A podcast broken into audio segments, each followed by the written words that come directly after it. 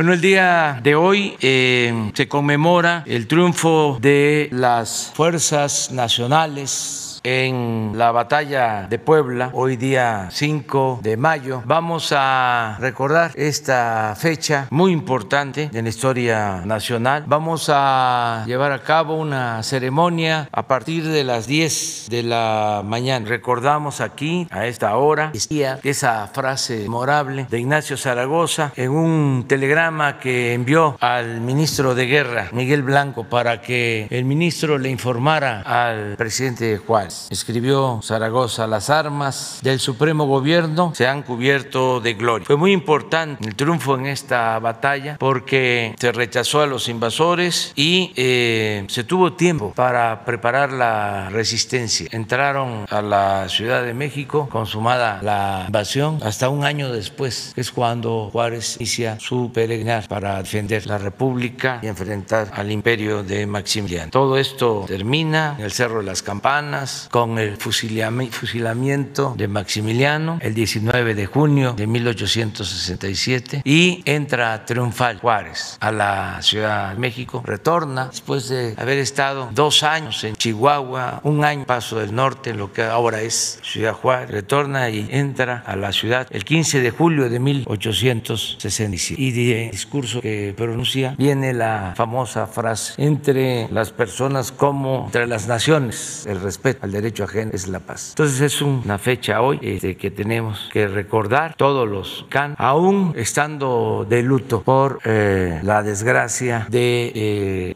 por la pérdida de la vida de eh, personas en este accidente del metro, la línea que va a Tlau. Eh, de nuevo, nuestro abrazo fraterno, respetuoso, cariñoso a familiares de los que perdieron la vida. Deseo la recuperación de los heridos que están en hospital se va a seguir eh, eh, informando sobre estos tristes ambientes, sobre esta tragedia. Lo está haciendo la jefa de gobierno de la Ciudad de México, quien cuenta con todo nuestro respaldo, con todo nuestro apoyo, con toda nuestra solidaridad. Y como se dijo el día de ayer, se va a hacer una investigación a fondo, minuciosa, para deslindar responsabilidades, castigar a los culpables. Para eso eh, ya se estableció comunicación con un equipo de expertos que va a llevar a cabo un peritaje, un dictamen, conocer eh, las causas que originaron esta desgracia, qué fue lo que falló, quiénes son los responsables. Pero esto eh, va a ser conducido por la jefa de gobierno, como lo ha venido haciendo, con el respaldo del gobierno federal. También eh, hoy quiero informar al pueblo que siguen apoyándonos de manera efectiva y solidaria nuestros paisanos grandes porque se dio a conocer el dato de las remesas recibidas en el mes de marzo y es un récord mensual en remesas. Ya el año pasado se tenía un récord de 4.045 millones de dólares. Esto nunca se había logrado. Pensábamos que iba a ser muy difícil llegar a esta cantidad porque si vemos este, todo el 2020 no pasó de 4.045, aun cuando fue récord el año con 40.607 millones de dólares. Entonces empezamos el 21 con incrementos. En enero ya del 6%, febrero del 13%. Pensábamos que marzo, como era excepcional, no iba a ser superado. Es decir, que el marzo del 20 no iba a ser superado por marzo del 21, aunque nosotros en las proyecciones ya veíamos un incremento. Y ahora ya se confirma con los datos del Banco de México, fueron 4.152 millones de dólares. Y ya estamos proyectando en abril que viene así, de acuerdo a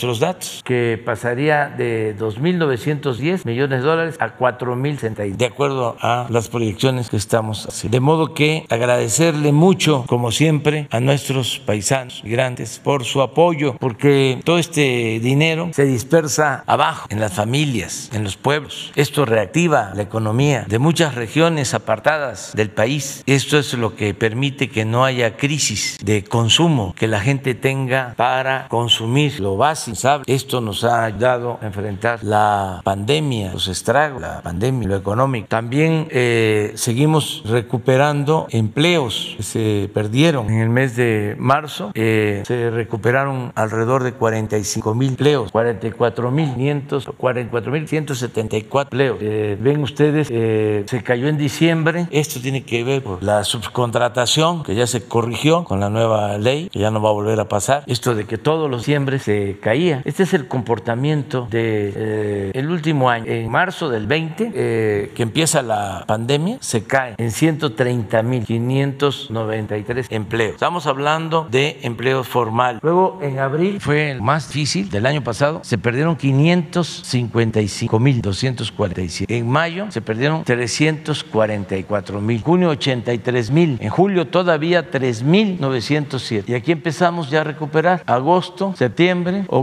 que se recuperaron como 200 mil, noviembre y atípicamente por lo de la subcontratación, el outsourcing, que despiden trabajadores o despedían trabajadores, porque esto es lo que ya se va a corregir con la nueva ley, este, despiden 277. Entramos el año, ya hemos venido recuperando, este es enero, febrero, marzo, abril. Aquí este, siempre es difícil por Semana Santa, pero de todas maneras no se perdieron empleo. De los, a ver si tenemos la, la gráfica, teníamos 20 millones 500 mil empleos formales registrados, trabajadores inscritos en el Seguro Social antes de la pandemia. A ver si tienen datos. 20, 603, 20 millones 613 mil 536. Febrero del 20. Ya este, tenemos 20 millones 70 mil. Nos faltan recuperar 543 mil para estar en los 20 millones 613 mil de antes de la pandemia. Como vamos recuperando, cada vez va a ser mayor el número de empleos. Pensamos que para mediados de año podemos estar ya igual que antes de la pandemia. ¿Por qué mi optimismo? Porque está creciendo la economía. Eh, tenemos datos, por ejemplo, de comercio exterior que se está incrementando. A ver si tienen el dato de marzo, que fue también eh, un mes con bastante crecimiento en el comercio con Estados. Seguimos siendo el balsos comercial de Estados Unidos y el comercio entre las dos naciones se está eh, incrementando. También hemos mantenido equilibrios, no se ha depreciado nuestra moneda. Ah, financiero, lo ¿Eso de cuándo es? De hoy. Récord en el comercio entre México y Estados Unidos. Debe ser Bloom, la fuente, porque aquí no creo. Sí, ¿verdad? Les decía que también desde que estamos no hemos tenido depreciación de la moneda. Aún en estos días eh, se ha fortalecido el dólar, nuestra moneda está resistiendo. Seguimos estando eh, Ya llevaba mucho tiempo, historia reciente, que en tres años no se presentara eh, una depreciación como ahora. No ha habido devaluación. Ahí está, contrario, una apreciación que no llega a un punto, pero en otros casos entonces pensamos que va la recuperación. Eh, los pronósticos de crecimiento para este año siguen estando eh, igual, 5 a 5.5%. Bien, nuestra entonces son buenas, porque si hay crecimiento, hay empleo, si hay empleo, hay bienestar, y si hay bienestar, hay paz, hay tranquilidad. Muy bien, vamos a estar. Gracias, presidente. Buenos días. Preguntarle, decía que el, hablaba de la investigación del metro, si tienen alguna valoración de cuánto tiempo va a tardar este, este dictamen. No tengo este, todavía eh, una fecha, porque corresponde a la fiscalía,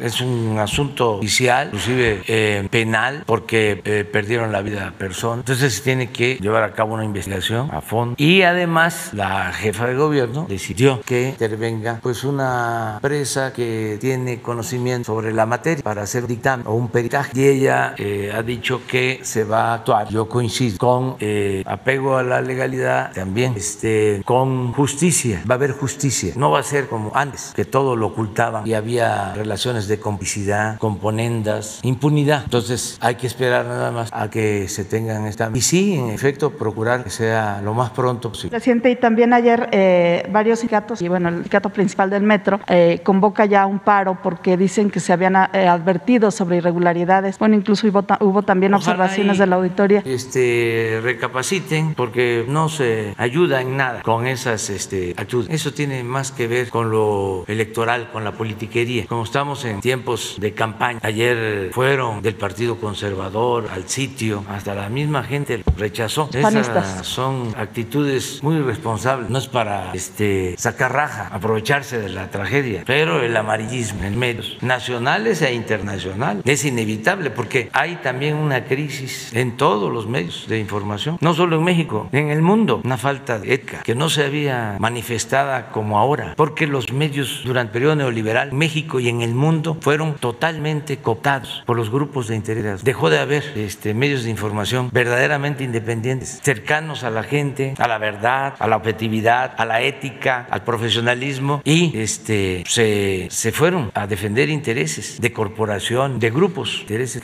Es un fenómeno mundial, es una decadencia. Todo esto lo produjo la política neoliberal o de pillaje o la política privatizadora que puso el énfasis en el individualismo, en el egoísmo, en lo material. Entonces, ojalá y no se manipule, aunque es muy difícil porque son tiempos de sopilote. Presidente, entonces, eh, ¿qué mensaje les daría justo a los agentes sindicales que no están convocando a este paro? Bueno, que no es este es el camino, que presenten denuncias ante las autoridades competentes, porque además no les eh, ayuda, porque la gente está muy consciente de todo y no se deja manipular. Claro que si gente del sindicato ¿no? dan una declaración sobre el tema, van a haber 100 de periodistas, va a ser noticia nacional e internacional, pero ese oportunismo pues es inmoral. Entonces hay que actuar en forma responsable, no dejar de denunciar, no dejar de protestar, ejercer nuestro derecho a disentir y a exigir justicia, pero no caer en la manipulación. Preguntarle de otro tema, presidente, viene ya su reunión virtual con la vicepresidenta de Estados Unidos, Kamala Harris. Eh, ¿Qué temas va a tocar? ¿Cómo va el asunto de los menores migrantes? Eh, entiendo que esta semana había una nueva reunión con autoridades del sureste, con el Instituto de Migración. ¿Cómo va el asunto de los albergues? Estamos avanzando y en efecto el viernes vamos a tener una conversación con la vicepresidenta de Estados Unidos,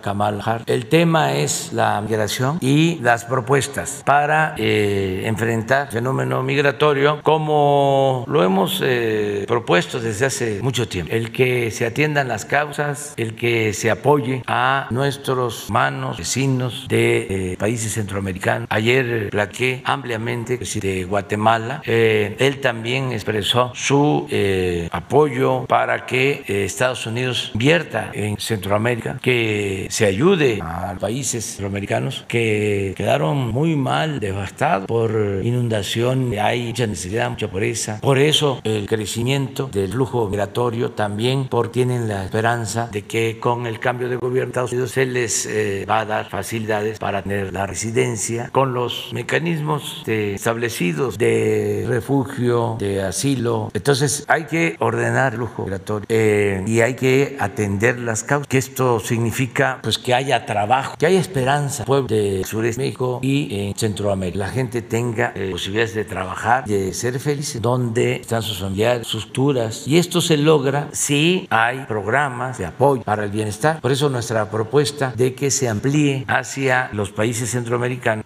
Sembrando Vida, los jóvenes construyendo el futuro y otras eh, acciones para el bienestar, que es nuestra propuesta. Pero no solo eso, sino que además del Sembrando Vida, que a quien participe en este programa que sería benéfico para todos, porque es rehabilitar la selva tropical, es reforestar, es eh, enfrentar el problema del cambio, sembrando miles, millones de árboles en esta región de eh, América. Estaríamos hablando de sembrar hasta 4 millones de hectáreas de árboles. Tal grave, es dar empleo con la ampliación del sembrando a un millón doscientos mil trabajadores que tendrían la opción de quedarse en sus ciudades, de arraigarse. La gente no se sale por gusto, lo hace por necesidad. Entonces, eh, ya es muy difícil cuando toman la decisión de salir. Nosotros estamos ofreciendo empleo en Sembrando Vida en México, en el Tren Maya, en el Istmo, pero son pocos los que se quedan porque ya traen un plan de llegar a Estados Unidos desde que salen. Entonces, inclusive ya hasta le pagaron al pollero, llevan ya la intención de llegar a la frontera, que es lo que nosotros este, no queremos por los riesgos que se corren, que tenemos que proteger que no les hagan daño toda la travesía por México, todo en el norte del país. Entonces, si hay un plan, si ellos saben de que en sus pueblos van a tener trabajo, ya este, se preparan para quedarse. Pero hasta ahora no ha habido una eh, iniciativa, una alternativa real. Una cosa es el discurso y otra cosa es decir, aquí está, ya. Y que si se aplica el programa, que ayudaría mucho, se les diera también como eh, opción, como expectativa, como recompensa, como esperanza, el que pasando tres años de estar sembrando en sus tierras puedan tener derecho a una visa temporal para ir y regresar. ¿Qué hacen nuestros paisanos de la montaña de Guerrero o de muchos pueblos de Oaxaca o de otros estados? Van a trabajar jornaleros al norte seis meses y regresan a trabajar tierra. Ya Canadá tiene un buen programa de visas temporales porque Canadá y sobre todo Estados Unidos necesita la fuerza de trabajo de México y de eh, Centroamérica. Entonces es ordenar y dar esta opción, esta alternativa. Pasan tres, cuatro años más después de tener la visa temporal de trabajo y que ya puedan tener derecho a una residencia si así lo deciden, a la doble nacionalidad, pero eh, entender que eh, no es mala la migración. Las naciones más prósperas del mundo se han hecho con migrantes y la mejor enseñanza, mejor ejemplo es Estados Unidos. Esa gran nación se construyó con migrantes. Entonces, no se va a resolver esto con medidas coercitivas. Hay que buscar la forma. Además, se requiere de la fuerza de trabajo joven que no tiene ni Canadá ni tiene Estados Unidos. Y va a llevar tiempo el que con la tecnología se pueda desplazar la mano de obra, con automatización, con robótica. Eso todavía va a llevar tiempo. Y va a seguir dependiendo el crecimiento económico de Estados Unidos, de Canadá, de México, de América del Norte, de la disponibilidad de fuerza de trabajo. Nosotros estamos invirtiendo en el sureste. Les puedo mostrar que en abril, por las inversiones que se están haciendo, Tren Maya, se están creando empleos como nunca en Tabasco, en Chiapas, en Campeche, que no sucedía así. Solo había creación de empleos en Quintana Roo y eh, hay mucha rotación de trabajadores porque hace falta ya la fuerza de trabajo. Les decía yo de que eh, se cuenta con el 30, cuando mucho con el 50% de los camiones de volteo que se requieren para mover material en el sureste por eh, el tamaño de las obras, de la inversión. Entonces, para poder crecer se requiere fuerza de trabajo. No hay otra forma. Entonces, en un mundo competitivo, donde en Asia están creciendo, pues eh, lo que hay que hacer es eh, buscar la integración, respetando la soberanía y que cada país de América del Norte aporte lo que le corresponde, ya sea inversiones, ya sea tecnología, fuerza de trabajo, para que haya un crecimiento de la región, que esto no se está dejando de esa forma. Nosotros lo queremos es tener un vecino eh, competitivo en lo económico, comercial. No queremos una hegemonía bélica, queremos un país eh, vecino eh, con crecimiento de la economía, competitivo, productivo. Eso es lo que digamos. Entonces, eh, ¿por qué no pones lo de los empleos para que se pueda observar cómo si hay inversión, pues hay empleos, se puede enfrentar el problema? Hay al final de las láminas estas, hay de los estados donde en el mes de abril, ah, perdón, es el seguro social, son datos del Presidente, ya les confirmó Kamala Harris que viene en junio, ya les confirmaron a ustedes porque salió una noticia. Sí, este eh, va a estar México, creo que el 8 de junio, pasando las elecciones. Mire, estos son los que, pero ya estamos, este es mayo, abril, es completo, a ver si lo tiene. Mayo está iniciando, ya llevamos recuperados mil, es poco, pero bueno, es- los rojos en abril perdieron, poco, perdieron, y eh, los verdes ganaron. Pero miren, donde está Yucatán en abril, 1082 leos más, Campeche, 1279, Tabasco, 3307, Chiapas, 2101, Quintana Roo, aquí es extendible porque ya empieza a recuperarse el turismo, 6996, aquí debe estar también de Nayarit, imagino, sí, aquí está Nayarit, debe estar Baja California Sur también, ya empezó la recuperación del turismo. Muy bien. Y nada más de Notimex, ¿cómo van las conversaciones? Hay un plantón instalado aquí afuera de Palacio. Pues este, ojalá y se llegue a un acuerdo pronto. Ya se iba avanzando, se va avanzando. Este, y estamos en la mejor posición. Desde luego, eh, nosotros apoyamos a San Juana, porque es la directora de Notimex, y es una mujer honesta, una periodista eh, íntegra, y también pues tenemos que este, proteger los derechos de los trabajadores. Es que en todas estas instituciones, pues habían muchos excesos, mucha corrupción. Ayer decía yo de cómo, o explicaba yo cómo no se había liberado al señor Palma y ya arriba Palacio, periodista, columnista, ya daba por hecho, ya estaba en campaña contra, echándome la culpa, todo orquestado. Y ese señor Riva Palacio fue director de Notimex en los tiempos de Salinas de Gortari. Pues imagínense cómo estaban. No solo en aquel entonces, siguió así, se servían con la cuchara grande. Sin embargo, hay que buscar que haya un arreglo, pero ya no se puede mantener la política de privilegios, aunque se enojen. Yo cada vez que este un columnista de estos famosos nos cuestiona o un intelectual orgánico, Aguilar Krause, nada más pienso en lo que recibían de dinero porque les compraban suscripción, les financiaban sus eh, publicaciones y me pongo a pensar todo ese dinero, pues ahora son becas para estudiantes de familias humildes. Muchos estudiamos porque recibimos becas, si no no hubiésemos podido estudiar. Entonces, aunque se enojen, aunque se molesten, ahí se van a ir poco a poco sensibilizando, se les endureció el corazón, hasta es bueno para que se humanicen, para que piensen en los demás, que no sean egoístas, es bueno. Si no es ya este, posible que ellos cambien, que sus hijos sí o sus nietos, pero el camino del lucro, de la inmoralidad, del egoísmo, de darle la espalda al que sufre, eso no es vida. No hay peor cosa que la ambición a lo material. El dinero a veces se convierte en una desgracia, en una maldición. Eso no es la felicidad. No todo el que tiene, siempre lo digo, es malvado, pero si a mí me toca dar un consejo a mis hijos que lo hago, o a gente que quiero, que quiero mucho, que son millones de personas las que quiero, porque le tengo un profundo amor al pueblo, mi consejo es no a lo material, no a la ambición, al dinero, porque te vas a desgraciar. Recibe lo que necesites para vivir, para satisfacer tus necesidades básicas, pero que no sea tu obsesión el dinero, lo material, y que se piense que solo siendo buenos podemos ser felices. Eso es cuando uno quiere a alguien, y yo quiero a mucha gente. ¿Qué les voy a estar diciendo? No te eh, preocupes, el fin justifica los medios.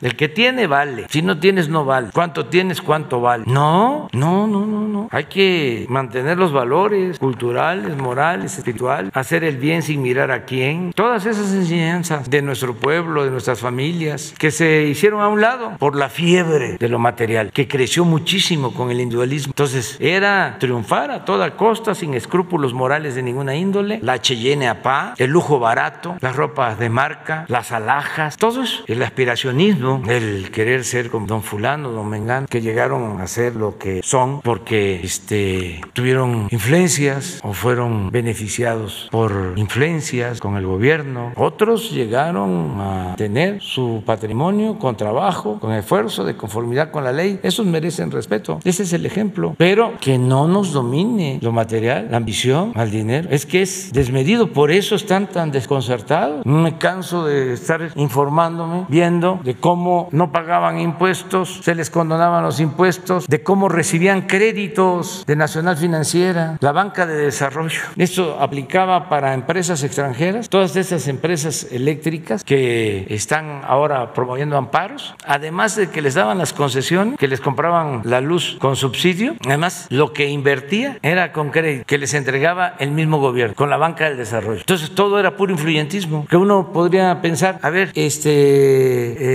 Iberdrola fue una empresa favorecida de la industria eléctrica. Y uno pensaría, bueno, trajeron inversiones. No, tienen créditos en Nacional Financiera, o sea, este, apoyados, pero por completo con el presupuesto público. Y entonces los indígenas y los campesinos y los obreros y los pobres y la mayoría del pueblo de México, ellos no tienen derecho. Así era. El gobierno estaba al servicio de un grupo, estaba tomado, estaba secuestrado. Por eso el coraje, yo los entiendo, pero ojalá también nos entiendan de que debemos de gobernar para todos, para ricos y para pobres, y que esto nos conviene, porque esto es paz social. No hay cosa más eh, preciada que la tranquilidad, que la paz. Nosotros eh, estamos llevando a cabo una transformación y los opositores están desesperados, pero no levanta el movimiento reaccionario, no levanta. Y le buscan y le buscan, más ahora en temporada electoral, y no pueden. Y este, es más la lanzada del medios. Pero la gente no sale a protestar en contra del gobierno. O salen, pero muy poco. Nada que ver con lo que está pasando en otros países, donde la gente está en la calle y reprimen y hay muertos. Eso los medios de aquí no lo difunden, los medios convencionales, con honrosas excepciones. Pero en fin, vamos adelante. Gracias, presidente. Cindia Cerda de Canal 11. Presidente, ayer que se publicó ya este, la declaratoria de, de, de, procedencia contra el gobernador Francisco Javier García Cabeza de Vaca de Tamaulipas, eh, ya podría haber una orden de aprehensión en su contra. ¿Tiene usted conocimiento si ya se giró alguna orden de aprehensión ahora que el gobernador pues ya no tiene fuero? No, no tengo este, información y creo que esto lo tiene que resolver el Poder Judicial. Hay ya una controversia presentada. Existen eh, dos interpretaciones legal. Una en el sentido de que al eh, quitarle el fuero ya podría eh, la Fiscalía ejercer acción penal o este, llamar a, a, comparecer, a que se presente o a este, solicitar la orden de aprehensión.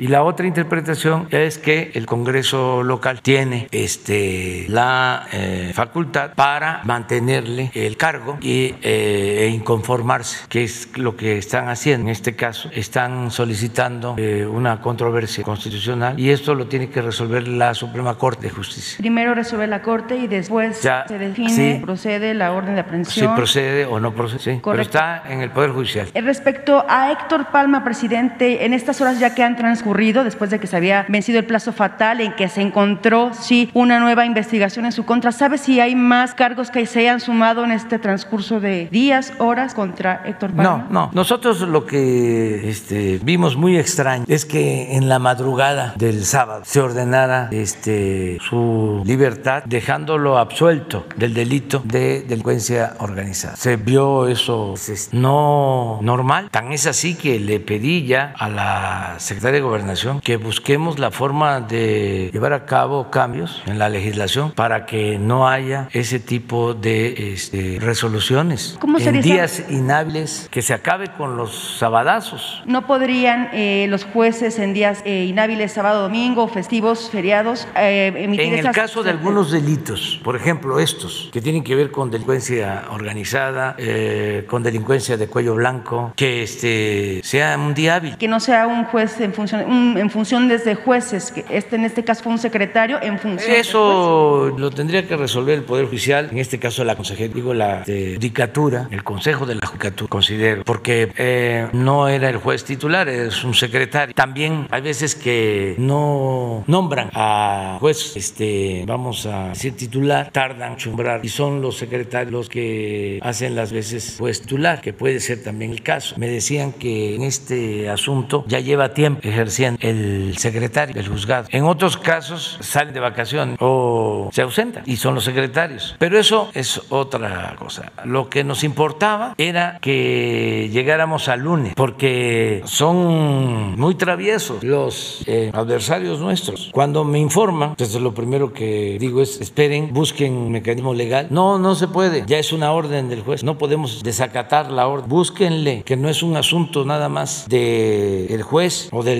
Poder Judicial o del gobierno, es un asunto de Estado. No se puede degradar al Estado mexicano, debilitar al Estado mexicano. No se puede permitir eso. Eso era antes. Por eso las agencias extranjeras y gobiernos extranjeros este, maltrataban a las autoridades mexicanas. Entonces se buscó una forma, ya cuando se dieron cuenta, porque este, se venció el plazo y estableció el juez otro plazo, sí, fatal, terminante, para el domingo. Entonces cuando se dieron cuenta que no era por ahí, tuvieron que ampliar el plazo 48 horas. Y luego resultó que en efecto sí había eh, elementos que todavía no sabemos si son de aquí o de Estados de la fiscalía, que originalmente no aparecían. Pero imagínense, Riva Palacio ya decía, el presidente lo exoneró. No es eh, histórico, porque él saca el artículo eh, pensando que ya estaba afuera. Fotografías de él saliendo del Atlántico. Sí, sí, pero eso fue después. No, eso fue cuando lo liberan, vuelven a aprender, que ese es el procedimiento, ya la Fiscalía General de la República. No, pero cuando el juez da la orden de liberarlo, Riva Palacio da por hecho de que ya estaba libre y ya me estaba culpando. Si es para un Oscar, este, ¿por qué no vuelves a poner el artículo? Es de veras este, excepcional. Es como esos que preparaban los incendios para cobrar el seguro, ¿no? Y le dice un compadre al otro, ¿cómo te fue de incendio? No, cállate. No, es ahora, es hasta el jueves.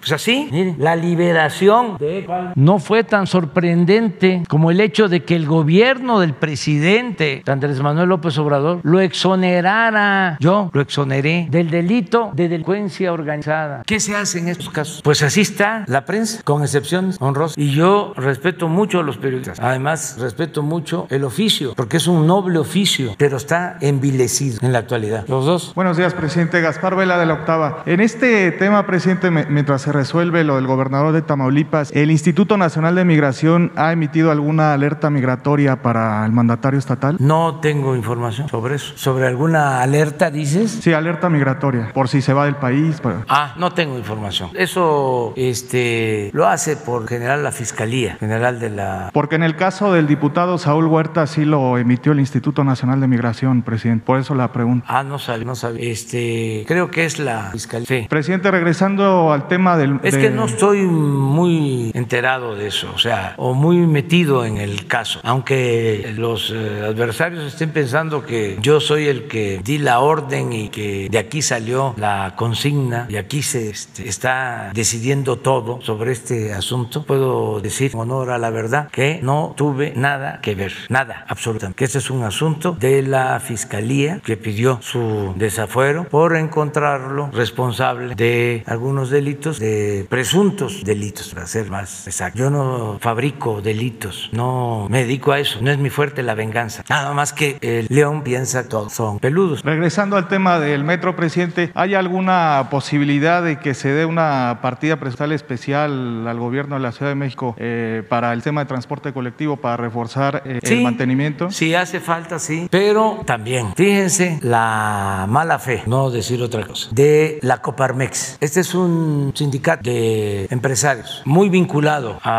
uno de los partidos del conservadurismo. Casi es un sector, sí, como existían los sectores antes. Existen los partidos. Así, este es un sector de ese partido. Entonces estaba yo leyendo que el presidente o un representante de la Coparmex este, atribuye el accidente a la austeridad republicana. ¿Por qué no lo buscas? Para que vean el grado de irresponsabilidad de esta gente. Entonces tu pregunta va más o menos en esa idea general, pero el mantenimiento del metro pues tiene presupuesto suficiente, lo autoriza la Asamblea Legislativa de la Ciudad de México. ¿Qué tiene que ver eso con la austeridad? Pero son muy perversos. Y estos eh, conservadores son también muy hipócritas, porque estoy seguro que hasta van a misa los domingos y confiesan y comulgan para dejar el marcador en cero. Y el domingo siguiente vuelven a hacer lo mismo, pero mienten, olvidan los mandamientos. ¿Cómo se atreven a hacer eso? O estos otros que van allá al sitio accidente donde hay familiares, donde hay dolor, y van a, este, sacar raja política. Pero si me esperas, ahora si esperas, ¿por qué es importante esto? Este, son, pero hay un Twitter sobre lo mismo. A lo mejor este fue el que estoy. Son tiempos de canallas. Pero bueno, esta, esa es la idea. O sea que por austeridad ya este, sacaron la conclusión. Fue el accidente. A esta inmoralidad es a lo que me refiero cuando hablo de la decadencia de medios y también de eh, un sector eh, de la sociedad que yo este, identifico como un sector conservador, este, cuya doctrina es la hipocresía. Y es un sector también muy afín a la corrupción, muy corrupto y al mismo tiempo muy autoritario y racista y clasista. Y ahora está este, emergiendo todo eso, está mostrando el COVID. Por eso es importante. Estamos... Gracias. Buenos días, señor presidente. Buenos días a todos a todos. Mi nombre es Diego Elías Cedillo de Tabasco hoy, Campeche hoy, Quintana Roo y Diario Basta en la Ciudad de México. Señor presidente, con base en lo que usted comentaba anteriormente de estos funestos hechos que ocurren en diversas latitudes del mundo, en este caso en América Latina y particularmente en Colombia, las manifestaciones que han sido reprimidas por la fuerza pública de los gobiernos en turno, eh, me gustaría preguntarles, si me lo permite, cuál sería la opinión que tiene el gobierno mexicano de las múltiples muertes que han habido en Colombia, ajeno a la doctrina Estrada que usted ha planteado, que tiene hoy como política exterior México, y a su vez, si en un momento dado, ya sea por instrucciones suyas o por, o por una instrucción del canciller Ebrard, si el gobierno de México podría emitir algún comunicado o alguna acción consular para que las personas que estén viendo afectadas sus, su vida o su integridad física pudieran ser refugiados en México bajo esta coyuntura que vive hoy nuestro país hermano de América Latina en Colombia. Sería la primera. Gracias, presidente. Sí, por lo general nosotros y por principios no intervenimos, no opinamos, porque eh, nos ceñimos al principio de la no intervención, de la autodeterminación de los pueblos. Cada país tiene que eh, resolver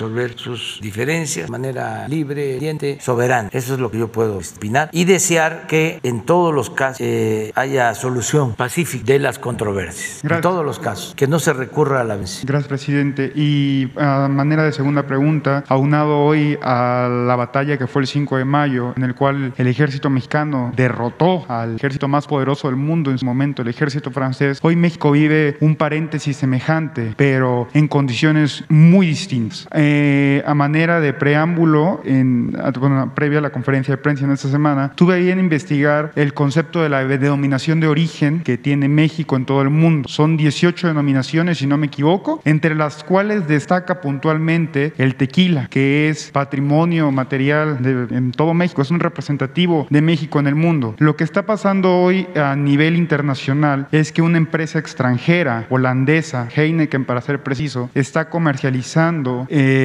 una bebida con este producto mexicano, con el tequila, con el nombre del tequila, con la denominación de origen, y no se ha visto mayor eh, injerencia de las autoridades mexicanas. ¿A qué voy con esto? Mediante una investigación que pude hacer, un reportaje periodístico, me pude dar cuenta que la Dirección de Normatividad, que depende de la Secretaría de Economía, que está a cargo del licenciado Guatirrojo, si no me equivoco, eh, ha sido sordo a las demandas que se han presentado en los organismos organismos internacionales y no ha actuado el gobierno mexicano para defender este patrimonio que nos representa en todo el mundo. Entonces, señor presidente, yo me, me permitiría comentarle y preguntarle, ¿usted estaría a favor de que el gobierno de México pudiera defender esta bebida que nos representa en todo el mundo para que no nos roben esta denominación de origen? Porque al fin y al cabo no se están siguiendo los acuerdos en los estándares internacionales con base en múltiples ejemplos que se han dado. ¿Por qué si se respeta el champagne puntualmente de Francia o se respetan bebidas de otro estilo o denominaciones de origen diferentes? ¿Y por qué México no puede defender el tequila puntualmente en todo el mundo con personas como estas que no actúan? Sería mi pregunta, presidente. Gracias. Yo creo que hay este, un eh, proceso de eh, disputa por este tema sobre la denominación de origen del tequila. Hay abierto un expediente. Tiene que ver con economía, en efecto. Y le voy a pedir a la secretaria de Economía, Tatiana Que nos informe sobre esto. Y sí hay que proteger lo que es fruto del trabajo, del esfuerzo, de las tradiciones del pueblo. Hay que defender eh, el origen del tequila, del mezcal y de otros bienes que son este, auténticamente eh, mexicanos. Pero vamos a pedirle a ella que nos informe, parece, sobre cómo va esta situación. Sí existe, eh, porque ya lo he escuchado, ya me lo han planteado en Jalisco y en otras partes. Gracias, presidente. Nancy Rodríguez de Oro Sólido. presidente, precisamente ahorita usted acaba de dar a conocer eh, la recepción de remesas. Eh, estamos hablando de que en Estados Unidos aproximadamente hay eh, pues alrededor de 40 millones de mexicanos. y fíjese que el Instituto Nacional Electoral, el INE, dio a conocer quiénes en el extranjero van a poder votar. Entonces, bueno, dieron unas cifras, presidente, que la verdad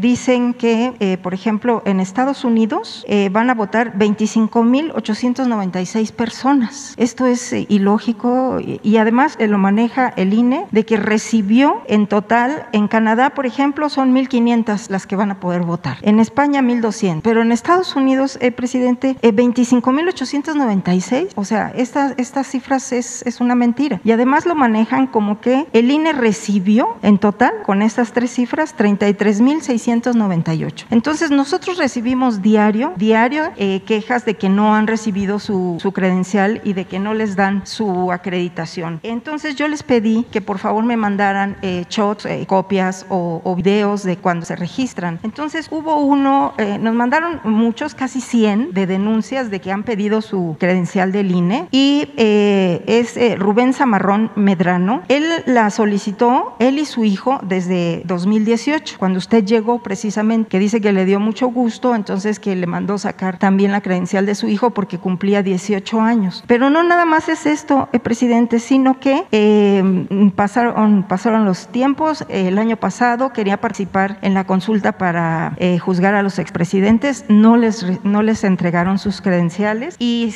bueno, él insistiendo en el INE para que dieran dar estas credenciales y pues terminaron diciéndole que el, a su hijo no le podían dar la credencial porque era, este, tenía 18 años y que en Estados Unidos eh, la, edad eh, mayor es 21 años, ¿no? Entonces, eh, imagínese, presidente, cómo es posible que tengan estos criterios. El señor se puso a investigar, él es del estado de Utah y dice que en el estado de Utah desde 1971 se considera la mayoría de edad 18 años. Entonces, volvió a hablar el INE porque están muy, muy informados, quieren participar aquí en México. Y le dijeron que pues era el criterio que la mayoría de edad en Estados Unidos era de 21 años, pero este mexicano, que la verdad yo se lo reconozco muchísimo, como dice usted, pues eh, ya están bien, bien informados, Rubén Zamarrón Medrano dice que en el estado de Utah tiene 50 años el que sean de 18 años. Hay 31 estados en Estados Unidos que son 18 años y tres estados para 19, Hawái 20 y una minoría que son 15 son los que toman como 21 años. Entonces estos criterios que está tomando el INE además de que pues no le van a interesar modificarlos por la actitud que están tomando ahorita, pues él está, están muy preocupados muchos de, de nuestros hermanos allá en Estados Unidos. Entonces, presidente, pues yo no sé si usted quiera comentar algo al respecto, pero yo sí le voy a suplicar que, ¿qué les diría usted a estos millones de mexicanos? Porque diario decimos que no les han entregado, eh, nos, nos dicen que no les han entregado sus credenciales, pero como están, este año no se las van a entregar. El año que entra, si sigue la misma directiva, tampoco. Y hasta el año, dos años después, en el 23, que se va Lorenzo Córdoba. Entonces, ¿qué les diría usted, eh, presidente? Eh, ahorita usted acaba de mencionar que muchas cosas son cuestiones de Estado. ¿Qué les diría usted a estos 40 millones de mexicanos que, como también comenta, pues nos están prácticamente eh, manteniendo. Eh, por favor, esa es mi primera pregunta. Pues que este, se tiene que renovar el sistema electoral mexicano y esa es una prueba del fracaso del de, eh, INE. Lleva años manejando presupuesto y no se logra que se faciliten los trámites para que puedan votar nuestros paisanos en el extranjero. Ese dato que das debe ser muy apegado a la realidad porque así ha sido siempre. Y además piden presupuesto especial Llevamos para credencializar. como 20 años así. Se han hecho foros, se hacen viajes al extranjero, eh, se destina presupuesto y ese es el resultado, lo que tú estás comentando. A ver, préstame que lo vamos a, a mostrar. Pero ustedes creen que este les preocupa esto a los consejeros? Precisamente. No, es. cuando digo de que este, aunque parezca paradójico, contradictorio, increíble, son aparatos para que no haya democracia, creados para no permitir la democracia o para obstaculizar el que el pueblo pueda elegir libremente a sus autoridades. Puede parecer así irreal, kafkiano, pero eso es este el que se hayan recibido 18.247 ah, sí. de hombres y de, de mujeres. hombres y 15.451 de mujeres, ¿verdad? Es, es irrisorio. A nivel mundial. A nivel mundial. Y de Estados Unidos, que hay en efecto alrededor de 38 millones de mexicanos nacidos aquí, muchos y otros hijos de mexicanos, 25.896. Pero sería bueno, a ver si mañana logramos este, saber cuánto destinaron del presupuesto para promover el voto de mexicanos en el extranjero. Van a ver el costo de cada este, inscrito, porque falta que voten todos. Pero el presupuesto del el INE este año debe ser como de 20 mil millones ¿no? de pesos. Es de lo más costoso en el mundo, pero lo estamos viendo de lo más ineficiente y muy eh, parcial, que eso es lo. Ahora voy a aprovechar para hacer una denuncia como ciudadano sobre la selección. Quiero nada más que se confirme si es cierto, algo que ayer en las redes, a ver si es este real, no vaya a ser este una noticia falsa que también ahora abundan las noticias falsas, los bots, todas las redes, unas benditas redes sociales se meten duendillos. Eh, ayer vi, a ver si cuente una foto de un candidato de Nuevo León a la gobernatura que está ofreciendo que si votas por él o si te lo ayudas vas a tener no sé si 500, 800 pesos cada dos meses. Puede ser cierto porque no lo he visto en el reforma, pero eh, aprovecho para que ayudemos todos a ver si es cierto, sobre todo en Nuevo León y también que la fiscalía haga su trabajo. Pero todos tenemos que estar cuidando de que no haya fraude y que además se sepa que el fraude es un delito grave. Seguro que fue en el Facebook, eh, perdón, eh, Twitter, Twitter, lo vi ayer. Uno de los candidatos al gobierno de Nuevo León, que es el que le atribuyen. Sí, pero ¿tienes el Twitter? A ver, te lo paso. A ver si es el que, el que vi, donde le dicen al INE que sí, ¿qué está haciendo? Ah, no sé, es una tarjeta que se supone, despréndela. No, no es rosa, o no vi que fuese rosa. Es esta, es esta, esta fue la. ¿Cómo dice? Esto es lo que vi. A ver si es cierto. No vaya a ser un montaje. Ya mañana sabemos. Sí, muy bien. Y mi, mi segunda pregunta, eh, presidente, eh, hace unos días eh, hubo allí un intercambio de, de ideas entre el presidente del Consejo Coordinador Empresarial y un compañero periodista, eh, Daniel Marmolejo, eh, en relación al modelo de desarrollo económico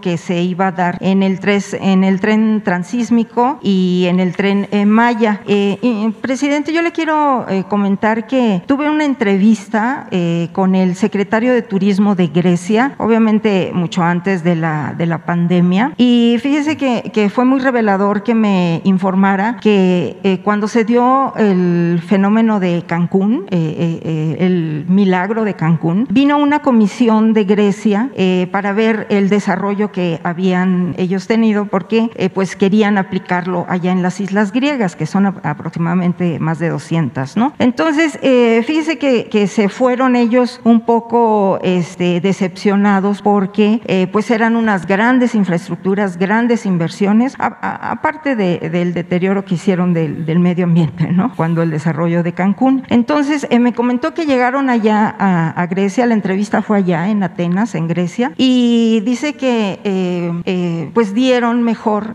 microcréditos a los habitantes de las islas griegas y ellos mismos son los que remodelaron sus casas, algunos pidieron licencia para restaurantes, para alquilar coches, bicicletas. Déjeme decirle que incluso hay, hay señores que traen burros y que puedes eh, usted eh, pasear ahí en, en, las islas griegas porque son los lugareños. Entonces, eh, muchos de ellos también, bueno, pues sus mismas casas se convirtieron en lo que es el gran desarrollo de las islas griegas ahorita. Entonces, retomando el diálogo que tuvieron el compañero periodista y el presidente del Consejo Coordinador Empresarial, le quisiera yo preguntar que este, este modelo, que es el que usted también está aplicando ya en algunos otros aspectos, sí se da porque precisamente esto le ganó a Grecia, eh, ya estaba dentro de la Comunidad Económica Europea. Sin embargo, bueno, pues un posicionamiento mucho mejor. A diferencia de otros, por ejemplo Turquía, que no ha podido entrar a la Comunidad Económica Europea, pero como dice usted, y bien dice, eh, han tenido eh, más crecimiento económico, pero no desarrollo. Entonces, ¿qué, si podría usted contemplar esta idea, ¿no? Que, que vinieron los griegos aquí y se regresaron, ahora sí que la localizaron de acuerdo a, su, a sus posibilidades de inversión, de hacer más o menos el mismo modelo con el tren Maya y el tren transísmico sería muy importante. Aquí se hablaba de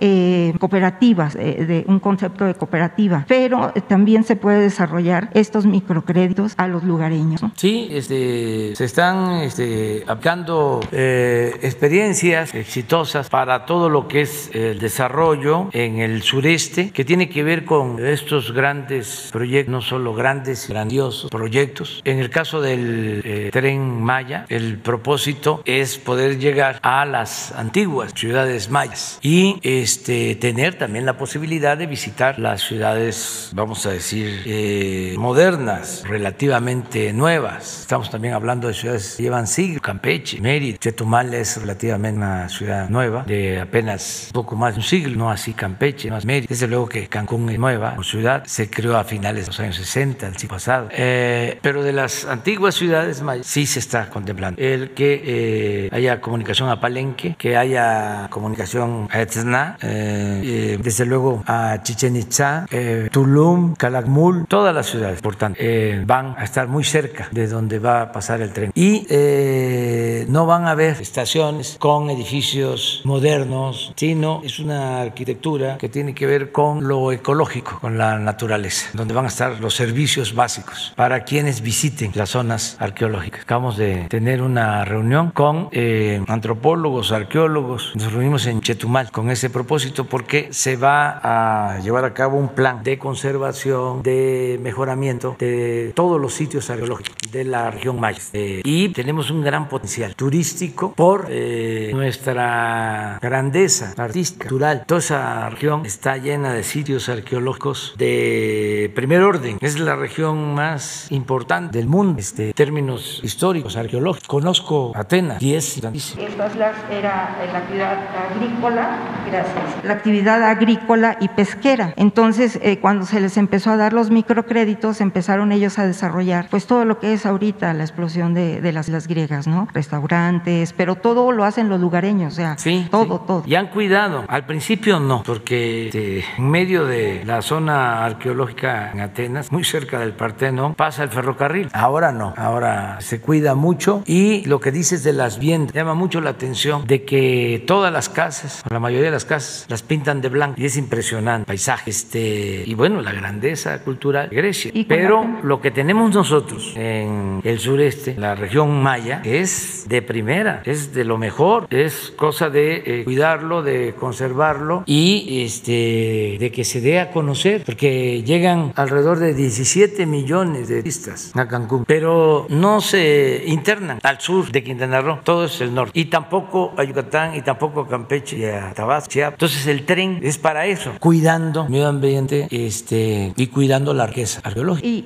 y, con la pena, allá no se permite, por ejemplo, estos monopolios de Oxxo y Walmart, o sea, son Sí, se pequeños cuida. comercios Sí. de, que, que son los mismos lugareños los que Sí. atienden artesanías, restaurantes. Eso es un, un modelo muy Todo lo que singular. se va a hacer allá ya se está trabajando. Va a estar este, controlado, regulado, para que no haya anarquía, desorden y que se cuide la naturaleza y se cuide el patrimonio histórico y cultural. Pero es un proyecto eh, extraordinario, el Tren de Mayo. Y lo mismo en eh, todo lo que es el istmo. Se va a buscar igual, eh, que pueda haber eh, desarrollo económico para que haya empleos, porque nos interesa mucho que haya trabajo, pero al mismo tiempo que se cuide el medio ambiente y se mantengan nuestras costumbres, tradiciones, las lenguas, las culturas. Ese es el concepto que se va a acá. Ya me tengo que ir porque este ya viene lo de este, la, la Todavía voy a, pasar a desayunar. Este, pero mañana, mañana continuamos. Muchísimas gracias.